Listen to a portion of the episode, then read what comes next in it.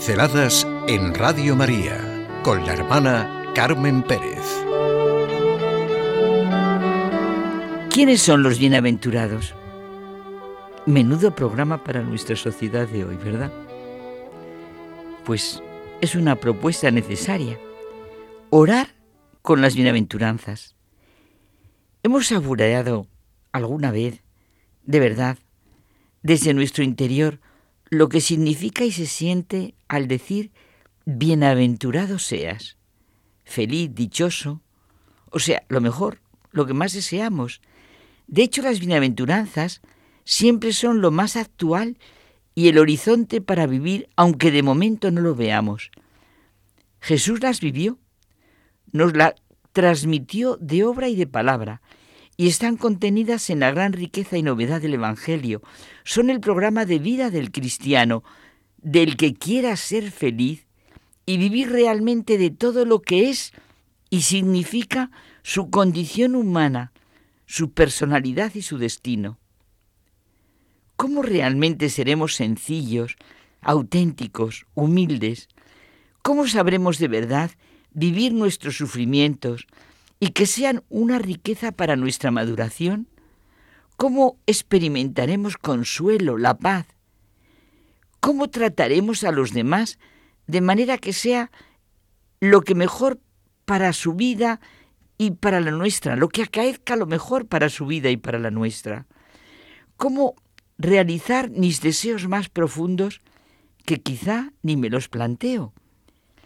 El Evangelio nos presenta a las multitudes que acuden a Jesús con hambre de curación, de felicidad, de luz.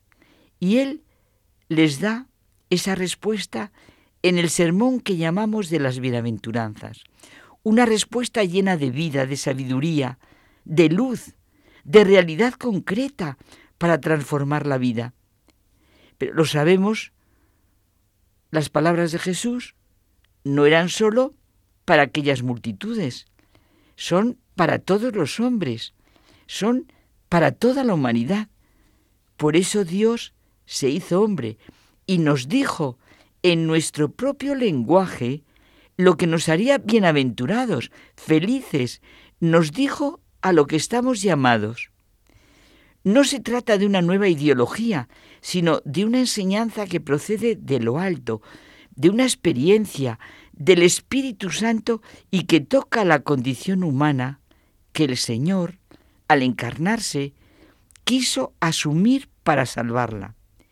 Por este motivo, el Sermón de la Montaña se dirige a todo el mundo, en el presente y en el futuro, y solo puede ser comprendido y vivido en el seguimiento de Jesús, caminando con Él, dice Benedicto XVI en su libro Jesús de Nazaret. Las bienaventuranzas son un nuevo programa de vida para liberarse de los falsos valores del mundo y abrirse a los verdaderos bienes presentes y futuros. Cuando Dios consuela, sacia el hambre de justicia, enjuga las lágrimas de los afligidos. Significa que además de recompensar a cada uno de manera sensible, abre el reino de los cielos. Las bienaventuranzas son la transposición de la cruz y de la resurrección en la existencia de los discípulos, de todos los que le queremos seguir. Reflejan la vida del Hijo de Dios que se deja perseguir, despreciar hasta la condena a muerte para dar a los hombres la salvación, la bienaventuranza. El Papa Francisco dijo que las bienaventuranzas no nacen de palabrería barata, de aquellos que creen saberlo todo, pero no se comprometen con nada. Las bienaventuranzas cambian la vida personal y la sociedad. Jesús viene a estirpar la inmovilidad paralizante del que cree que las cosas no pueden cambiar del que ha dejado de creer en el poder transformador de Dios Padre y en sus hermanos, especialmente en sus hermanos más frágiles, en sus hermanos descartados. Tuve el gran regalo de que un amigo, José Manuel Palomeque, sí, con el que hablamos entre tú y yo en el programa este de la noche, de por la noche de Almudena, en el día hay mucha gente buena, pues digo que tuve el gran regalo de que José Manuel me llevó a escuchar a Jacques Philippe hablar de las bienaventuranzas. Tomé apuntes y recuerdo perfectamente que las centró en la primera. Bienaventurados los pobres.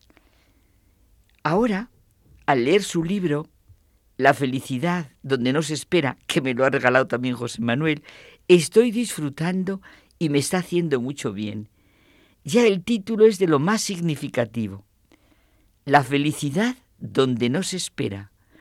Un mundo como el nuestro solo puede curarse acogiendo y viviendo el mensaje de las bienaventuranzas. La pobreza de espíritu, la primera de ellas, es, según el autor, la clave de la vida espiritual, de todo camino de santidad, bueno, de toda fecundidad humana. Todas ellas contienen una sabiduría luminosa y libertadora, pero cuesta comprenderlas y practicarlas. En este libro, Jacques Philippe ofrece una sugerente reflexión sobre cada una de ellas y ayuda a entender cómo contienen toda la novedad del Evangelio, toda su sabiduría y su fuerza para transformar el corazón del hombre y renovar el mundo, renovarnos a cada uno de nosotros. Nos hace ver que son una revelación profunda del misterio de Dios, revelado en Jesucristo, y un tratado completo para nuestra vida. El camino de nuestra madurez, un camino de fecundidad, como ser la luz y la sal, como comunicar el amor a nuestro alrededor. ¿Y qué expresión dice? Engendrar a otros en la vida verdadera. Y necesitamos pronunciarlas. Bienaventurados los pobres, los que lloran, los mansos, los que tienen hambre y sed de justicia, los misericordiosos, los limpios de corazón, los pacíficos, los que padecen persecución por causa de la justicia. Es verdad, nos exponen el cumplimiento más acabado de la existencia humana, el camino de nuestra madurez, un camino de humanización. Vaya programa para nuestra sociedad de hoy. Sí, hoy, que lo necesitamos vitalmente. Las bienaventuranzas explicitan las leyes fundamentales según las cuales la existencia humana puede ser hermosa y fecunda. El mensaje del Evangelio no se superpone a la existencia humana, de manera que la hace más difícil y complicada.